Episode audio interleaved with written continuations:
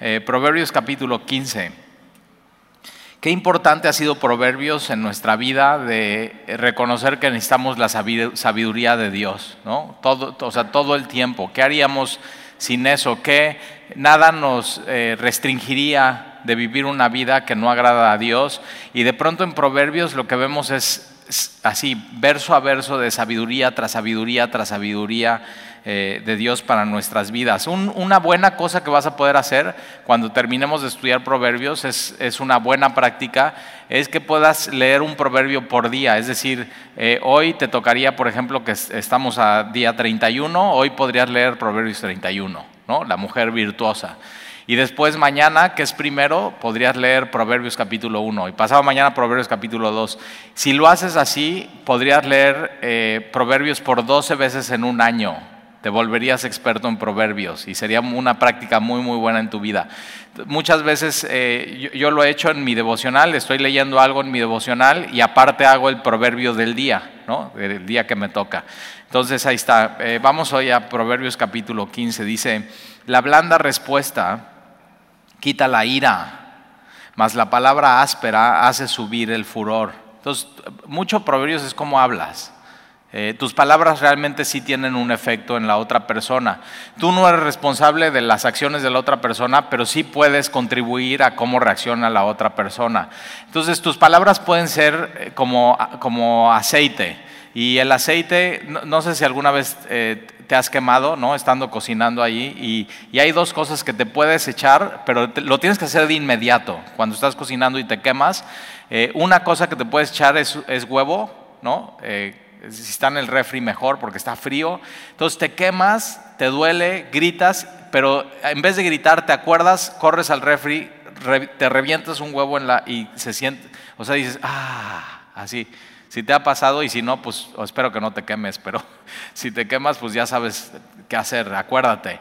Y la otra cosa que sugieren hacer las abuelitas es, eh, si no tienes un huevo a la mano, aceite, ¿no? Aceite de cocina, estás ahí cocinando, te agarras, no el aceite del, del que se está cocinando. Dices así, imagínate, no, es que Talí me dijo, y, ya, uy, me, ya no, aceite que no está usado, lo tomas y te lo... O sea, todo tiene que ser rápido, ¿ok? Si esto lo haces después de cinco minutos no sirve de nada. Ya nada más es psicología si te curó o no.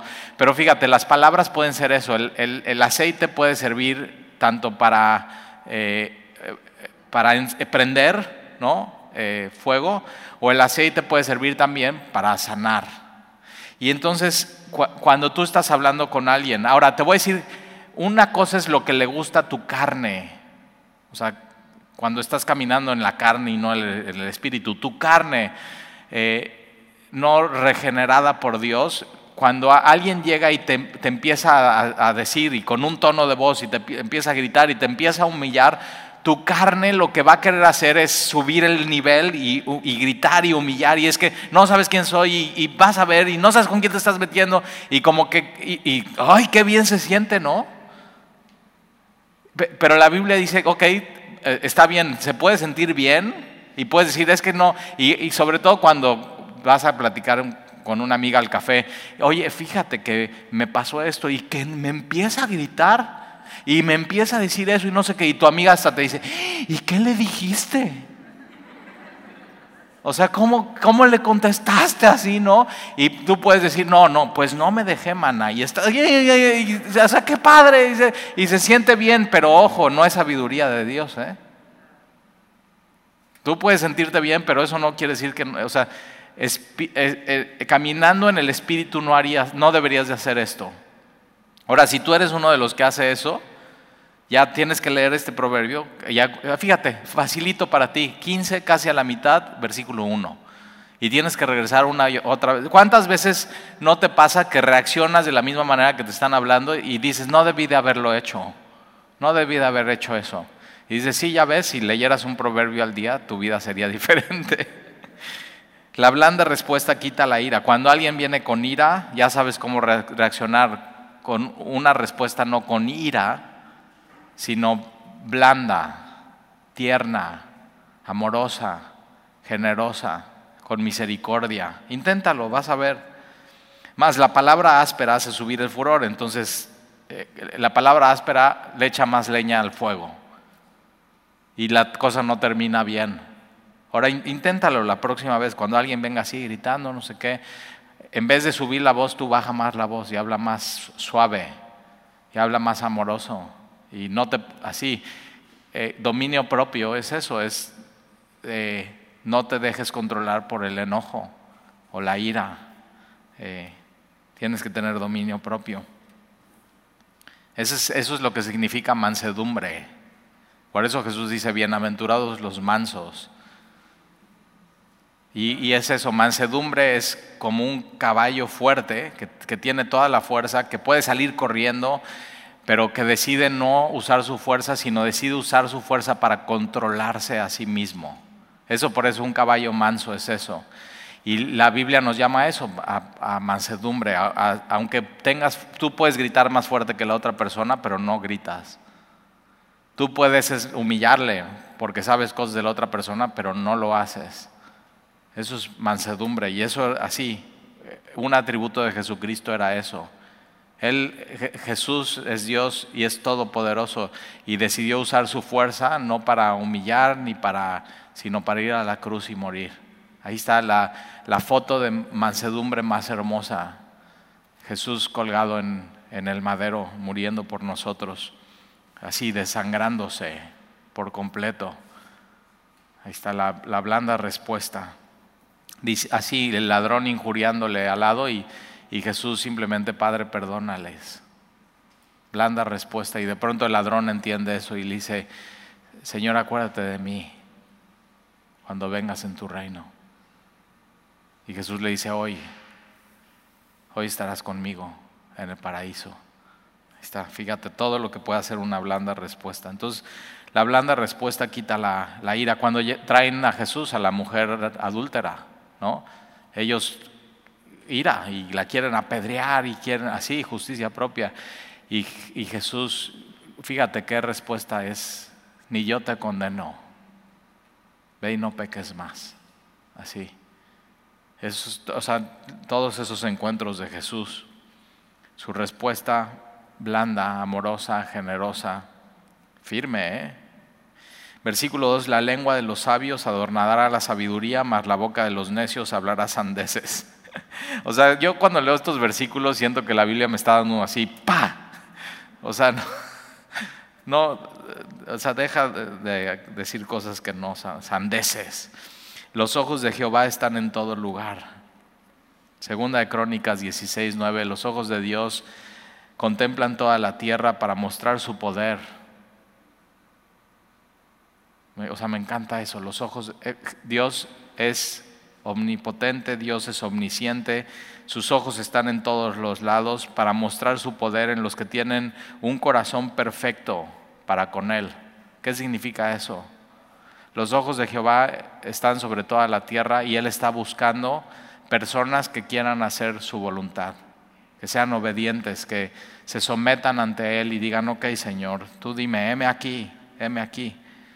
Yo voy a obedecerte y hacer lo que tú quieras. Los ojos de Jehová están en todo lugar, mirando. Ahora fíjate, los ojos de Jehová están en todo lugar y están mirando no, no es como tú y como yo, de que echamos, volteamos para acá y, echamos un vistazo y vimos algo, sino los ojos de Dios están todo el tiempo mirando, todo el tiempo.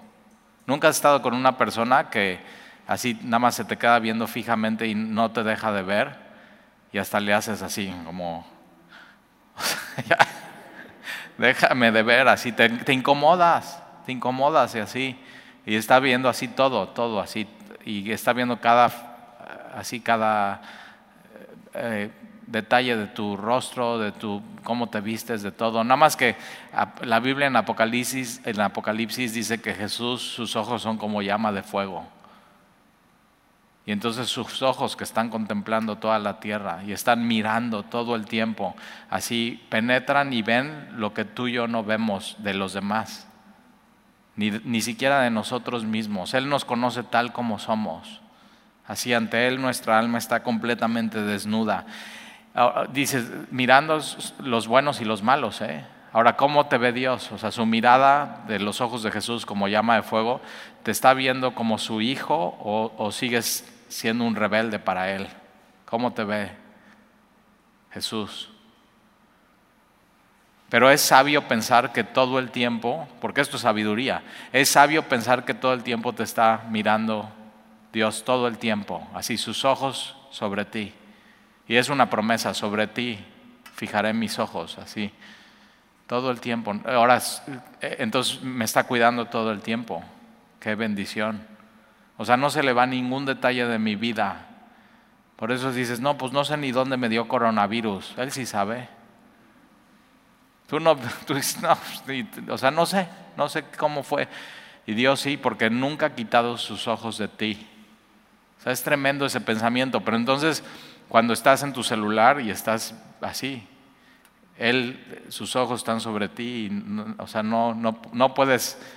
Eh, hay una tecnología que pones en tu celular, eh, una calcomanía que solamente tú ves y el que está al lado no ve lo que tú estás viendo. Y yo digo, órale, o sea, ya los esposos están bien así, bien pro, para que su esposa no vea lo que ven. Y yo digo, no, pero está bien, tu esposa no, pero Dios sí. O sea, Él todo, todo lo sabe, todo lo ve, nuestro, o sea, nuestro pensamiento, antes de hablar lo que vamos a decir, Él ya lo sabe. Y es, sabio vivir así, tu vida, porque entonces te santifica. O sea, cuando estás solo, no estás solo. Él te está viendo todo el tiempo. Así. Y dices, órale, sí. Porque el principio de la sabiduría es el temor de Jehová. Y entonces dices, ok, eh, a mí me ha pasado, seguramente a ti no, pero hazte cuenta, estoy en mi casa en la cocina y, me estoy sirviendo algo, no sé qué, y se me cae algo, así un pedacito de servilleta o de comida, y digo, ay, ay, ay lo dejo. ¿Nunca te ha pasado? Te digo que solamente a mí. Y entonces ahí estoy, digo, ahí lo dejo. Pues al rato alguien lo, o sea, alguien lo recoge. Y me ha pasado que digo, no, los ojos de Jehová están sobre mí. O sea, ¿cómo voy a hacer eso? Y ahí estoy, digo, no, Señor, pues ¿cómo? Así, pero con un detallito así, y estoy, no, pues, o sea, ya. O sea, nadie me va a ver, pero, pero Dios sí me está viendo y voy y digo, ahí está, ya, Señor, ya te tira, ya. pero fíjate, un detallito así, así. Cuando piensas que así, cuando apagas la luz en tu oficina, en tu cuarto, en donde sea, en la sala de tu casa, cuando piensas que nadie te ve, Él te ve. Esto, esto, este o sea, entender esto es sabiduría. Cambia tu forma de ver eh, las cosas y la vida. Los ojos de Jehová están en todo lugar, mirando los malos y los, y los buenos. La lengua pasible es árbol de vida. Entonces, eh, eh, haz un estudio de en Proverbios cuántas veces dice árbol de vida, árbol de vida, árbol de, así árbol de vida. Y sí tiene que ver con el árbol del Edén, tiene que ver con el árbol después que aparece en Apocalipsis. Pero un, eh, tiene que ver con el árbol de Salmo capítulo 1, será como un árbol plantado junto a corrientes de agua que da su fruto en su tiempo, su hoja no cae, todo lo que hace prospera y un árbol que da un buen fruto es una bendición. Entonces, fíjate, la, lengua apacible es como un árbol lleno de vida que da su fruto a su tiempo y su hoja no cae. Y después tienes un árbol en Apocalipsis que sus hojas son para la sanidad de las naciones. Por eso dice que en, cielos nuevos y tierra nueva ya no va a haber enfermedad. Porque cualquier cosa así, ahí está la así, herbolaria de Dios ya no va a haber más enfermedad. Tienes que saber que ahí, cuando estemos con Jesús no va a haber más virus, no va a haber más cáncer, no vas a necesitar, ahí sí no vas a necesitar tu cubrebocas, no vas a necesitar gel antibacterial, no vas a necesitar sana distancia y menos con Dios. Completa coinonía, comunión con Dios y con tus hermanos en Cristo. Así. Yo digo, ¿qué anhelo? Y está bien que nos haya, o sea, nos tocó vivir esto, pero esto aumenta nuestro anhelo de una eternidad, ¿te das cuenta? Ya no, o sea, cuando, cuando vamos a estar cantando, dice a una sola voz, ahí, todos, delante del trono, a Dios. Miles de millones, ¿eh? miles de millones. O sea, muchos más de los infectados por coronavirus, muchos más vamos a estar ahí, vamos a estar cantando. Esto es de generación en generación en generación, los que han nacido de nuevo, los que han abierto una Biblia, los que han entendido el Evangelio, ahí vamos a estar delante de Dios, sin cubrebocas. cuando le cantemos no te vas a estar ahogando que porque no puedes respirar bien y tu voz se va a escuchar así plenitud. Eso es, va a ser la gloria cayendo sobre nosotros. Y yo digo, órale, yo ya quiero eso. Entonces la lengua eh, apacible es árbol de vida, más la perversidad de ella, de la lengua perversa, es quebrantamiento de espíritu, ¿no? Vimos, oíste que fue dicho, no matarás, pero yo te digo, si tú le dices fato y necio a tu hermano, es como si ya hubieras matado en tu corazón. O sea, la, lengua puede eh, Versículo 5, el necio menosprecia el consejo de su padre. Subraya eso. Es necio no ponerle atención a papá y a mamá en sus consejos. Son los que más cerca están de ti, son los que más te conocen, son los que más te aman. Mas el que guarda la corrección vendrá a ser prudente. En la casa del justo hay gran provisión. Y, yo he visto eso, aquel que que es justificado por Jesús y ama a Dios, todo lo que Dios le da lo disfruta y disfruta esa gran provisión, no solamente eh, provisión económica, sino espiritual, pero turbación en las ganancias del impío. La boca de los sabios esparce sabiduría, no hacia el necio, el corazón de los necios. El corazón de los necios esparce qué? Necedad o sea, Jesús lo dijo muy claro, lo que hay en tu corazón va a salir por tus labios. Entonces, si estás neciando y neciando, tu problema es un corazón necio. Versículo 8, el sacrificio. Aquí sacrificio está hablando de sacrificios espirituales, o sea, eh, de religiosos, vamos a decirlo así. Ritos, ofrendas, sacrificios. Entonces el sacrificio y todo lo que puedas hacer de los impíos, es decir, de los que no conocen a Dios, no aman a Dios, no escogen lo que Dios escoge, es abominación a Jehová. Entonces, mucho sacrificio, ofrenda, diezmo, servir a la iglesia sin santidad, sin adorar a Dios, sin obedecer a Dios, es, fíjate, es abominación a Jehová. Es, o sea, es tremendo eso. Mas la oración de los rectos es su gozo. Él, quiere tener comunión contigo. O sea, yo hoy que leí eso, así dije, lo subrayé y dije, necesito orar más. O sea, necesito orar, más. O sea, que tú sirvas en la iglesia, que tú eh, ofrendes, que tú diezmes, que, es más, que tú enseñes un discipulado. No te, o sea, no es ya con eso, no, no, la oración.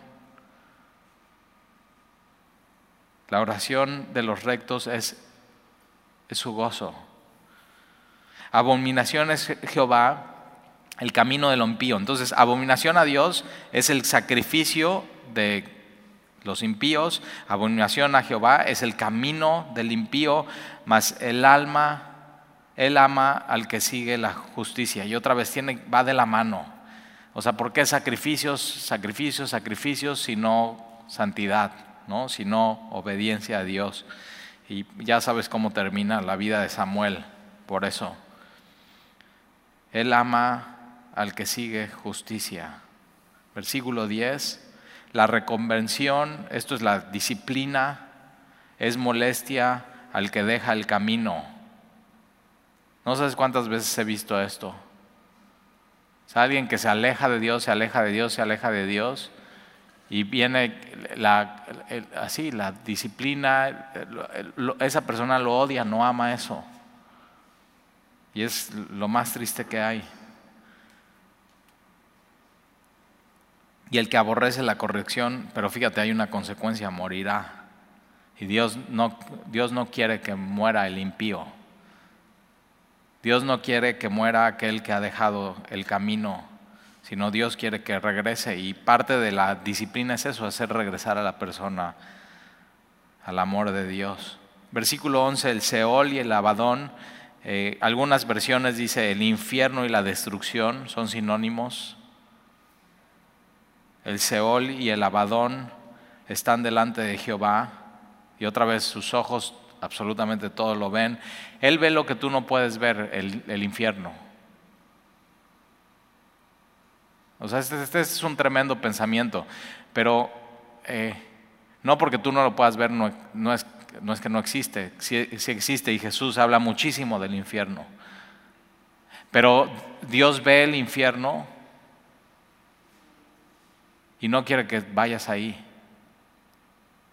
Y por eso mandó a su Hijo Jesucristo a morir por ti, para librarte del infierno y la destrucción.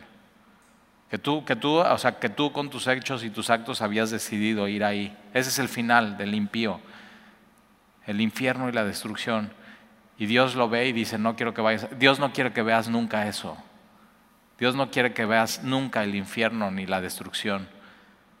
O sea, pero a tal grado que Él mandó a su Hijo Jesús a morir por ti eso es el Evangelio, el, librarte de la muerte.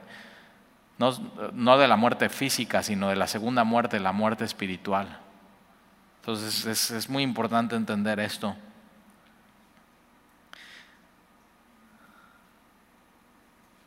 Entonces el Seol y el, el, Abadón están delante de Jehová, cuanto más los corazones de los hombres. Corazones, otra vez Dios ve los corazones, corazones perdidos, corazones impíos, corazones pecadores que Él viene a transformar. Lo único que puede transformar tu corazón es Jesús. Es, es, el mismo, es su palabra. Versículo 12, el escarnecedor no ama al que le reprende. Y ya vimos, ¿no? El, escarnecedor cuando le reprenden odia a la persona. Entonces, ¿quieres saber si eres sabio o escarnecedor? Cuando alguien te llama la atención, ¿cómo reaccionas? Si odias a la persona o, entiendes y amas más y sabes que te dijeron eso porque te aman, porque esperan lo mejor de ti. Entonces el escarnecedor no ama al que le reprenden ni se junta con los sabios. Entonces sí es importante con quién te juntes. El corazón alegre. Este es un versículo si te gustan mucho las, las cremas para el rostro. O sea, ya de 40 para arriba ya tienes que estar pensando, o sea, ¿cuál crema me recomiendas? y entre más joven las uses, mejor te va a ir. Pero fíjate, versículo 13, el corazón alegre hermosea el rostro. ¿Nunca has visto una persona que de veras, o sea, su corazón está completamente en tinieblas, su corazón es vengativo, su corazón es... Eh, o sea, alejado de Dios y se le ve en el rostro. Y, de pronto cuando llegas a Jesús y Él empieza a cambiar tu vida. O sea, simplemente, y, Jesús lo dice muy claro, dice, cuando estés con tu Padre en lo secreto, hablando de la oración, ya llegaremos ahí en, en Mateo, en el Sermón del Monte, él te recompensará en público. ¿Qué, ¿Cómo es eso? O sea, cuando pasas eh, tiempo con Dios y, y ¿qué le estás pidiendo? Señor, dame gozo. Tú a solas con Dios. Señor, dame paz. Señor, dame contentamiento en mi vida. Y entonces sales de ese lugar que estuviste con Él y, y, en tu rostro se te ve. o sea, se te ve si has pasado tiempo con Dios o no has pasado tiempo con Dios, si has orado o no has orado, si has estado en su palabra, se te ve. Y, en tu casa, cuando empiezas así a hacer tu devocional, a venir a la iglesia y todo, cuando a mí me pasa, de pronto llevo una rachita en mi vida y digo, no, pues no he leído mi Biblia estos días, así dos o tres días, y ya se me ve, se te ve. O sea, como que de pronto el, el impulso, ¿no? Como es como un, como un coche eléctrico, de pronto el impulso puede verse que se sigue moviendo pero está a punto de quedarse sin batería. No te quedes sin batería espiritual en tu vida, porque va a haber un punto donde simplemente eso se te va a ver. ¿Cuántos días llevas sin hacer tu devocional? Ahí está. Ahora, yo no puedo saber, pero ojo, ¿eh? los ojos de Jehová contemplan toda la tierra, buscando Está buscando quien, en alguien que Él pueda mostrar su poder, en los que tienen un corazón perfecto, completo para con Él, que quieran hacer su voluntad. Entonces, fíjate, lo único que tienes que hacer es estar en comunión con, con Jesucristo todos los días, aunque sea un poco de tiempo, todos los días. Y, tienes estos beneficios, el corazón alegre hermosea el rostro, mas el dolor del corazón, el espíritu se abate, el corazón entendido busca la sabiduría. Entonces alguien sabio busca más sabiduría. Vienes el miércoles, Proverbios 13 eh, y 14, y la próxima semana, ¿qué quieres? Proverbios 15. Y la próxima semana, Proverbios 16. Y vas a querer más y más y más de Dios. Y una de las cosas, si llevas tiempo leyendo tu Biblia, te das cuenta de eso. Quiero más de Dios. O sea, simplemente quiero más, quiero más de Él. El corazón entendido busca la sabiduría, mas la boca de los necios se alimenta de necedades. Todos los días del afligido son difíciles. Es lo que vimos, ¿se acuerdan la semana pasada? El camino del pecador es duro. Es difícil. Dios no, o sea, Dios no quiere que tengas una vida plena sin Él.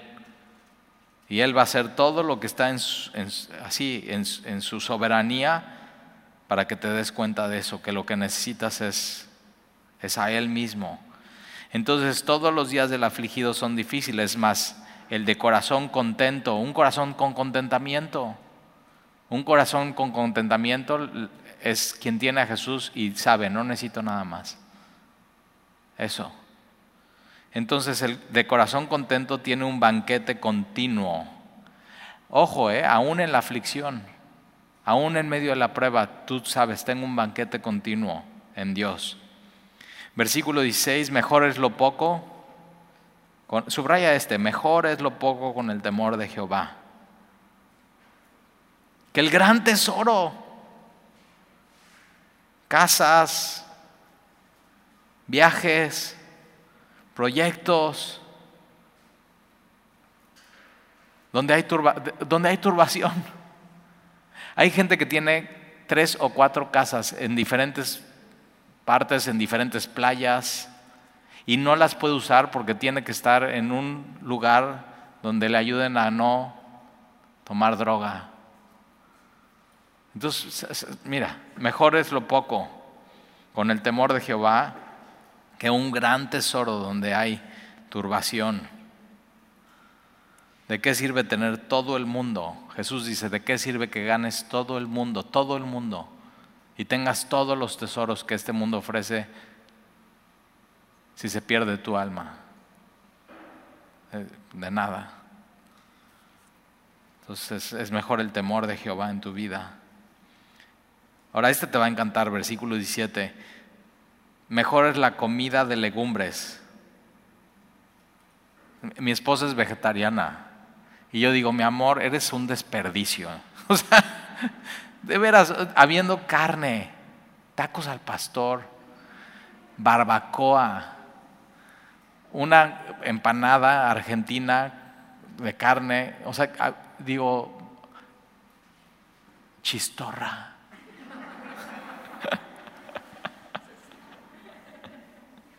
Pero fíjate, ¿eh? mejor es la comida así, vegetariana, vegana, un par de lechugas con un poquito de aderezo, donde hay amor, es mejor eso. Que de un buey engordado, un buen sirlón, donde hay odio. Ahora, yo aquí le agregaría un versículo, ¿no? Mejor es la comida de legumbres donde hay amor que un buey engordado donde hay odio, pero mejor, mejor, mejor es donde hay unos tacos al pastor y hay amor.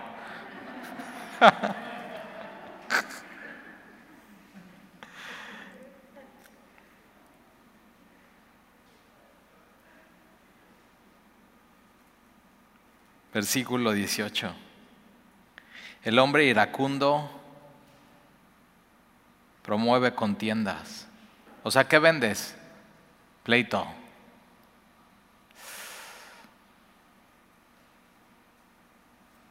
Mas el que tarda en airarse, enojarse, apacigua la rencilla. Hay solamente dos tipos de persona. quien todo el tiempo se está peleando y quien no solamente no se pelea, sino calma la pelea. ¿Quién eres tú?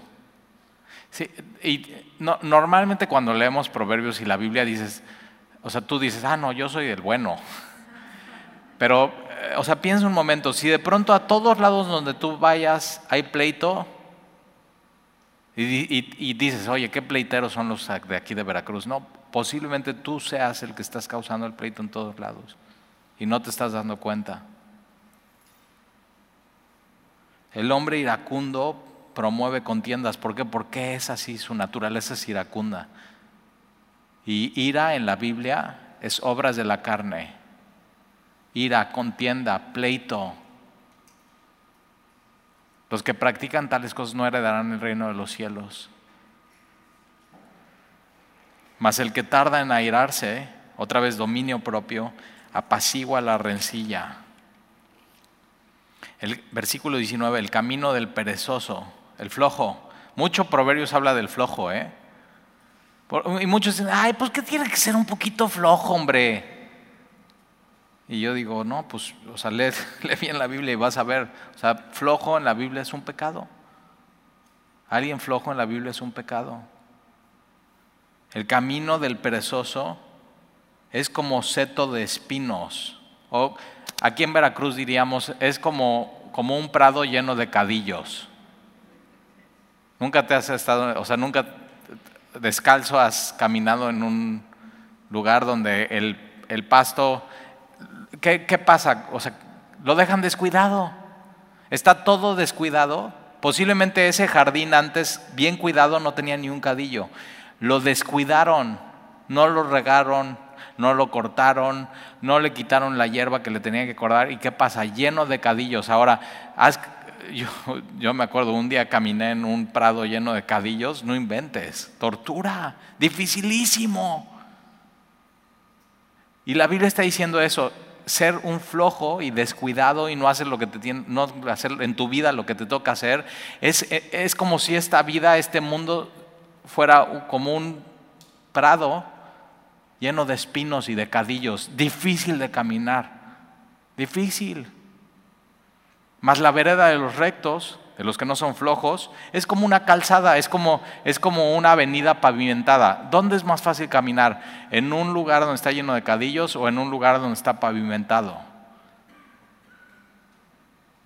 La vida es difícil. Ahora, ojo, ¿eh? tienes que caminar en los dos. El flojo tiene que caminar, el que no es flojo tiene que caminar, pero es más fácil caminar en esta vida cuando no eres flojo y eres diligente en tu vida. Y es, una decisión. O sea, el esfuerzo lo tienes que... Y de pronto, ¿dónde vas a terminar poniendo más esfuerzo? En el de cadillos, porque tú tienes que dar tres pasos y tienes que estar. y es difícil de quitar y ya, ya se te pegó aquí y ya así, todo un relajo. Y en cambio, en calzada, camínale. Mismo esfuerzo, ¿eh? Tienes que caminar, pero es más fácil si eres diligente. No dejes todo para el final. Versículo 20, es, mucha sabiduría eso. Versículo 20, el hijo sabio alegra al padre. Quien tiene hijos, cuando tu hijo empieza a tomar buenas decisiones, uff, qué alegría. O sea, qué, qué padre. Cuando tu hijo empieza a tomar decisiones correctas, mas el hombre necio menosprecia a su madre o a su padre por eso hay que orar por nuestros hijos. Señor, te pido que la necedad del muchacho se aparte de su corazón. Ahora, ¿cómo se aparta la necedad del muchacho? Con disciplina. O sea, tienes, tienes que estar ahí disciplinándolo, coachándolo, amándolo, corrigiéndolo, pastoreándolo, orando muchísimo por él, orándolo muchísimo por él. Hay una historia que yo siempre cuento de uno de mis hijos que estaba pasando por una situación súper difícil, ya mi esposa y yo ya no sabíamos qué hacer. O sea, ya no sabíamos qué hacer. Ya. No hay manera, no, hay, no sirven los castigos, no sirve esto, no, no sirve la corrección, no sirve la vara, no sirve castigar. O sea, ya no había más cosas que castigar. Ya, así. Y estábamos en una situación de veras desesperada. Nos sentábamos y decíamos, ya no sabemos qué hacer. Y un día, así, llegando de trabajar, eh, ya están todos acostados, voy, me hinco al lado de su cama, pongo mi mano en su corazón y digo, Señor, yo ya no puedo más, ¿podrías por favor cambiar su corazón? Ya no puedo más, Señor. Ya no, ya no sabemos qué hacer. Y acudimos a ti, ¿lo puedes por favor hacer? Ya estábamos desesperados. Ya. Y dice eso, me, me voy a dormir. Y al día siguiente, hazte cuenta que me cambiaron al chamaco. o sea, de veras, así. No te los explico, o sea, sí te lo explico porque me sucedió, pero así. Lo que yo no pude hacer en semanas, Dios lo hizo en una noche y él durmiendo. Increíble, increíble. Hazte cuenta, ya de berrinchudo, necio así, amoroso, tierno, hasta su mirada le cambió. O sea, mi esposa y yo ya decíamos, no, este igual está endemoniado. de veras.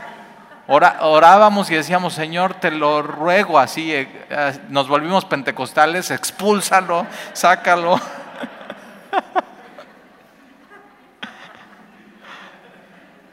y sabes que cambió nuestra vida familiar. Y yo creo que a veces Dios permite esas cosas en nuestra vida para que nos hinquemos, así digamos, Señor, ya no puedo. ¿Podrías tú hacerlo? Y así, y nos creemos papás muy expertos y muy buenos. Dios nos quebranta. Y así Dios nos quiere tener.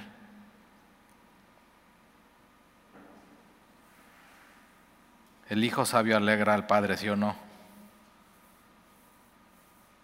Ahora siguen creciendo, todavía no, todavía no podemos cantar victoria, ¿verdad?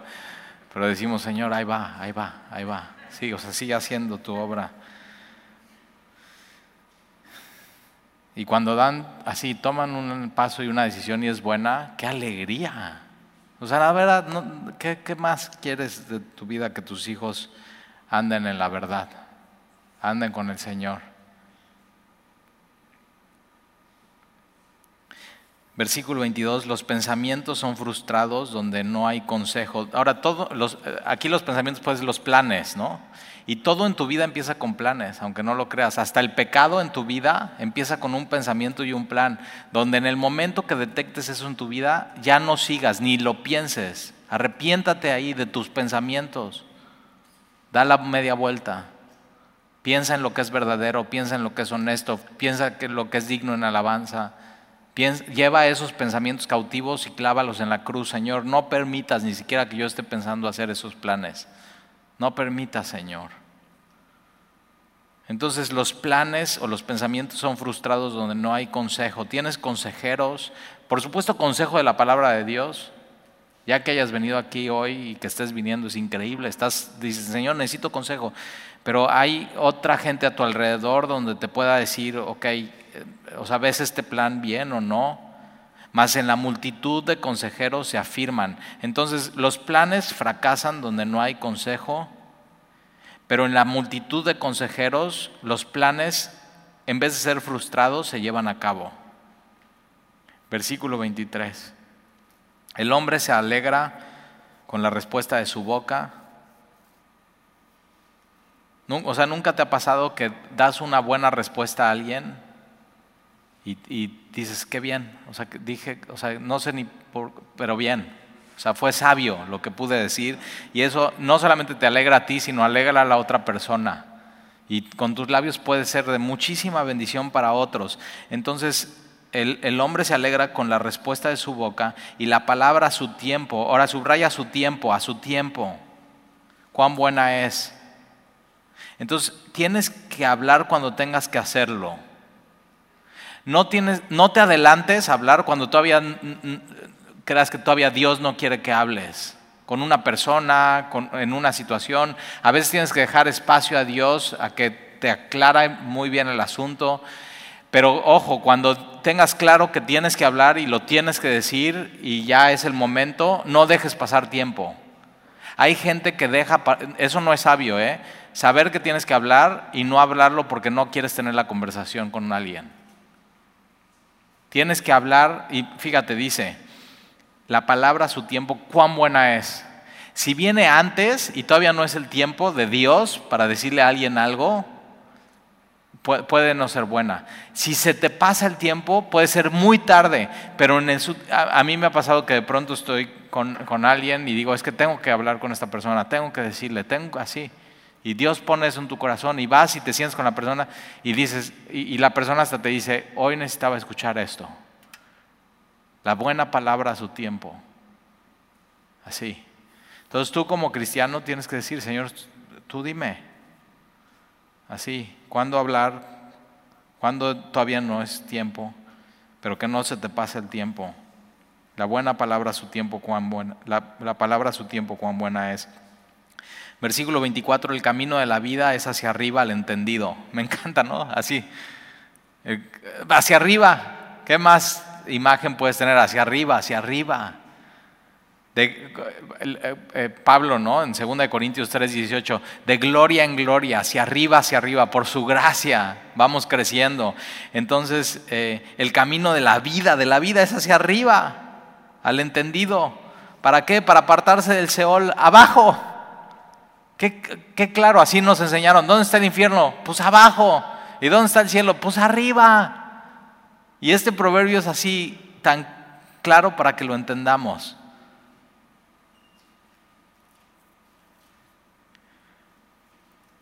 Fíjate, pero nos enseña algo más. Todos venimos del mismo lugar. O sea, todos merecíamos ir abajo. Todos merecíamos el infierno. Y por su gracia y por entender el Evangelio podemos ir hacia arriba. Una, hubo una vez que el, hijo de un evangelista de Billy Graham están en, en, una de estas ciudades donde hay estos, en Estados Unidos, grandes rascacielos. Pero no te estoy diciendo, aquí en la torre más grande tenemos 33 pisos. En Estados Unidos hay rascacielos de ciento y cacho pisos, imagínate. O sea, ya subes, subes, subes, subes, subes y, ves toda la ciudad y ves así puntitos de hombres y los carros parecen así como de Lego. Y entonces él va subiendo con, eh, en, uno de estos elevadores eh, y de pronto se descompone el elevador, se apaga la luz por un segundo y sienten que caen se vuelve a, prender el lavador, para la caída y entonces quedó registrado qué es lo que dijo él. Y él les dijo, miren, si nosotros vamos para abajo, realmente vamos para arriba. ¿Y no es cierto?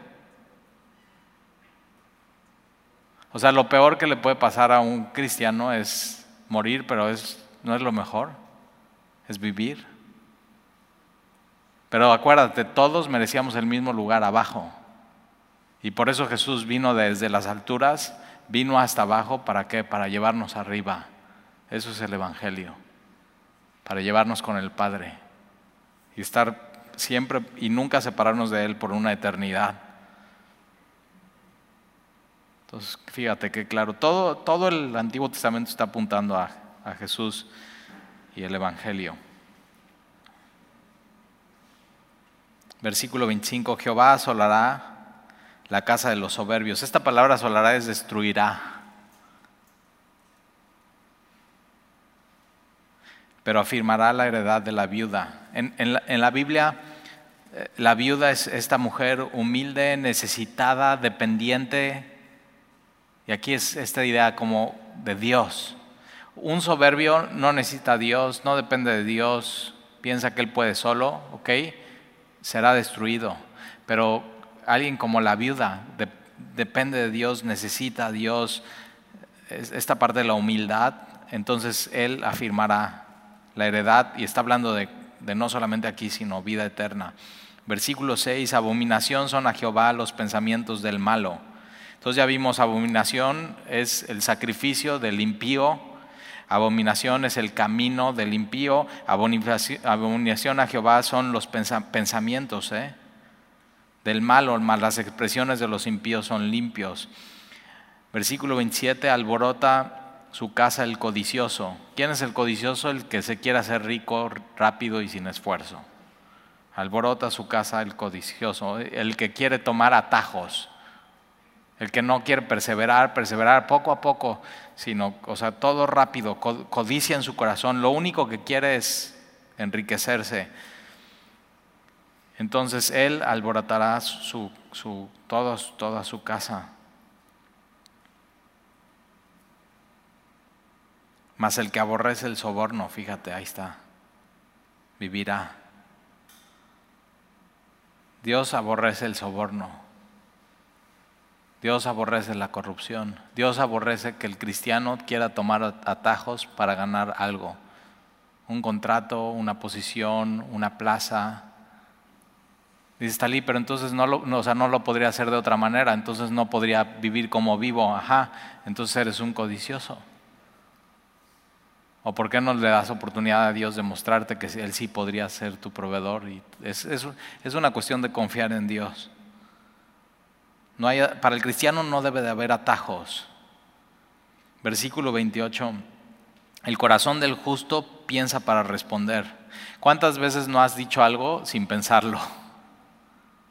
Y lo peor de eso es que no puedes recuperar ya las palabras. Ya, no puedes hacer nada. O sea, nada más así, ¿Nunca te ha pasado que dices algo y dices, lo dije en voz alta? Y fíjate, entonces tienes que, algo muy sabio es antes de hablar, pensar. O sea, tener un filtro. Eso es alguien que es maduro espiritualmente hablando. Entonces fíjate, el corazón del justo piensa para responder, mas la boca de los impíos derraman malas cosas. Derraman, ¿eh? hablan por hablar. Entonces un buen consejo aquí, según este proverbio, es di menos y di mejores cosas. Di menos y di así. Yo tengo un, amigo eh, que tiene, yo creo que tiene 80 años. Dice, Tali, ¿qué haces con un guate de 80? Mucha sabiduría. Y yo estoy así, digo, yo no voy a hablar, yo quiero escucharlo sea, imagínate 80 años caminando en esta tierra, aprendiendo muchísimas cosas. Y entonces lo que he visto en él es esto. Dice muy pocas cosas, pero lo que dice es muy bueno. Es un hombre sabio. Entonces, la boca de los impíos derrama malas cosas. Versículo 29. Jehová está lejos de los impíos. ¿Por qué? Porque así lo decidieron ellos. ¿eh? Se alejaron, le dieron la espalda a Dios, decidieron Romanos 1 no darle la gloria, pero Él oye la oración de los justos. Entonces Él, sus ojos están sobre ti y sus oídos están en tus oraciones. tus oraciones son olor fragante delante de Dios. Entonces te animo a seguir orando. Sigue, o sea, ora y ora un poco más y, y ora más. Él oye la oración de los justos. Versículo 30, la luz de los ojos alegra el corazón. Jesús en Mateo capítulo 6, ya llegaremos en el Sermón del Monte, dice que la lámpara del cuerpo es el ojo, que si tienes un buen ojo, todo lo que está adentro va a estar lleno de luz. Si tienes un mal ojo, todo lo que está adentro está lleno de tinieblas. Entonces, eh, la luz de los ojos alegra el corazón y la buena nueva conforta los huesos. Yo, me acuerdo, una, así, la primera vez que, escuché el Evangelio fue una iglesia, escuché un sermón eh, y, me fui a mi casa, me sentía como ligero, diferente, sin culpa, limpio. Me, me sentía sano por primera vez en mi vida espiritualmente hablando, en vez de estar podrido. Sea, increíble. Eso solamente lo puede hacer Dios en tu vida y en tu corazón. Y la buena nueva de Jesucristo conforta los huesos. El oído que escucha las, amonestaciones de la vida, el oído que escucha, ahí está, entonces, no, todos quieren oír, pero tú oye y sé sabio. Entre los sabios morará. Versículo 32, el que tiene en poco la disciplina menosprecia su alma, mas el que escucha. Fíjate cómo Proverbios tiene que ver cómo hablas, cómo vives, cómo escuchas, cómo respondes. Mas el que escucha la corrección tiene entendimiento. Versículo 33 y con este terminamos. El temor de Jehová, y todo es, el temor de Dios, el temor de Dios, es enseñanza de sabiduría. Y a la honra precede la humildad. Fíjate que es primero, ¿eh? Mucha gente quiere honor, honor, honor, honor, no. Lo primero que viene en tu vida es la humildad. Y la humildad, ¿cómo se logra? Temiendo a Dios, sabiendo quién es Él. Y, y entonces ya, eso te hace una persona humilde, eso te centra, Él es todopoderoso, Él todo lo ve, Él es omnisciente, Él es el único Dios, el sabio y único Dios y a Él sea la gloria. Y entonces eso que te hace caminar en humildad. Y de ahí viene que la honra. Así. Mucha gente busca honra, honra, honra, pero no sabe que el camino a la honra es la humildad. Ahí está. Entonces, tienes Proverbios capítulo 15. ¿Oramos? Señor, te damos gracias por tu palabra y por, por un capítulo muy práctico. Y tus ojos, tus ojos están en, en este lugar. Tus ojos contemplan toda la tierra. Tú estás mirando a los malos y a los buenos.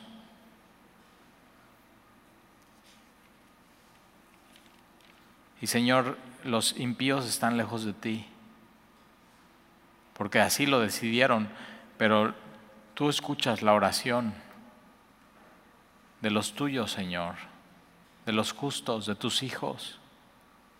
Y entonces hoy te pedimos que todo esto que hoy estudiemos, estudiamos, lo podamos estar meditando y podamos corregir nuestros pasos. Si de pronto encontramos, Señor, que donde quiera que vamos nosotros somos el centro de, de la contienda. Señor, perdónanos y ayúdanos, Señor, y cambian nuestro corazón, porque tú eso, eso es lo que estás haciendo cada semana, cambiando corazones, Señor. Porque solamente tú puedes hacer eso.